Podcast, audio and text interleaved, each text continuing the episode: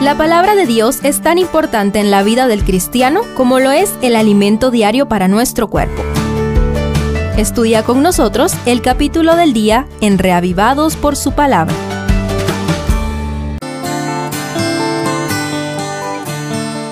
Marcos 13 nos lleva al Monte de los Olivos, la noche del martes cuando Jesús compartió el último retiro con sus discípulos. Probablemente Marcos escribe un resumen de aquel sermón a partir de los relatos que escuchó de Pedro.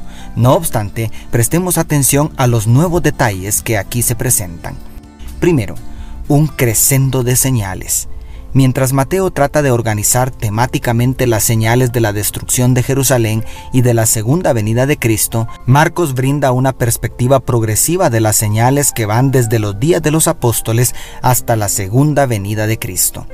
El aumento de la intensidad va de rumores de guerras. En el verso 7 a se levantará nación contra nación y habrá terremotos y hambres.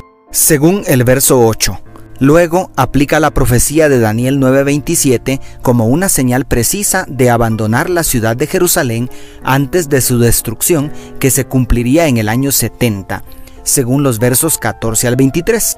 Enseguida salta al oscurecimiento del sol y la luna y la caída de las estrellas que sucedería después de aquella tribulación lo cual evidentemente sucedió poco después de las terribles persecuciones de la Edad Media en los versos 24 al 25 y finalmente se extiende hacia la gloriosa segunda venida.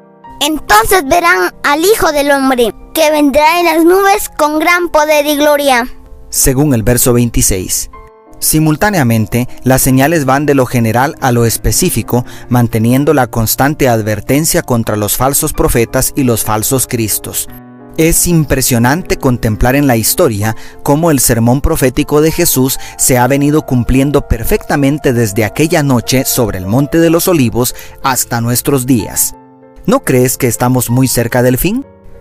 Y segundo, más consejos prácticos.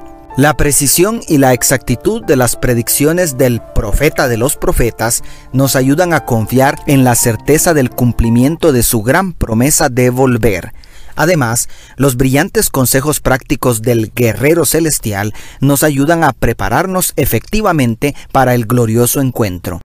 De Mateo conservamos dos consejos. Al principio, mirad que nadie os engañe, según el verso 5, y al final, velad, porque no sabéis cuándo será el tiempo, del verso 33.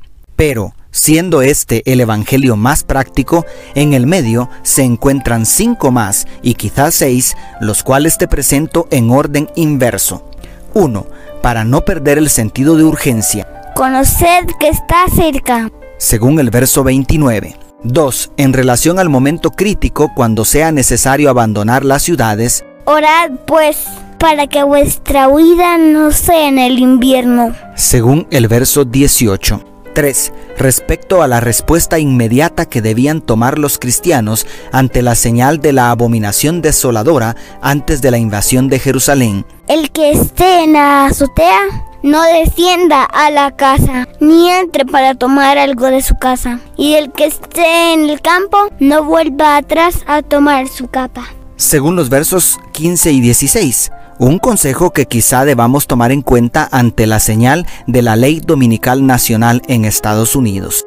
4. Frente a la necesidad de testificar delante de los tribunales que querrán condenar a los fieles, no os preocupéis por lo que habéis de decir. Según el verso 11.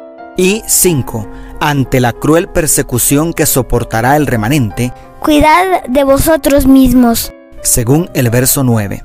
Nota que la mayoría de los verbos son imperativos que nos invitan a ser prácticos y actuar con un sentido de urgencia de vida o muerte.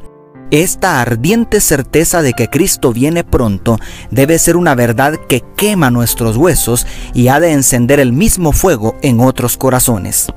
Antes de terminar, quiero llamar tu atención a lo que podríamos llamar el octavo consejo práctico. Lo dejé para este momento porque quiero insistir en que no vale la pena estar tratando de descifrar cada teoría de conspiración que surge. Lo que necesitamos aplicar con urgencia es lo que dice el verso 10. Es necesario que el Evangelio sea predicado antes a todas las naciones. No te dejes distraer por los falsos cristos y falsos maestros. En el nombre de Jesús, predica. Sí, empieza ahora mismo. Dios te bendiga. Tus amigos, la, familia Sosa.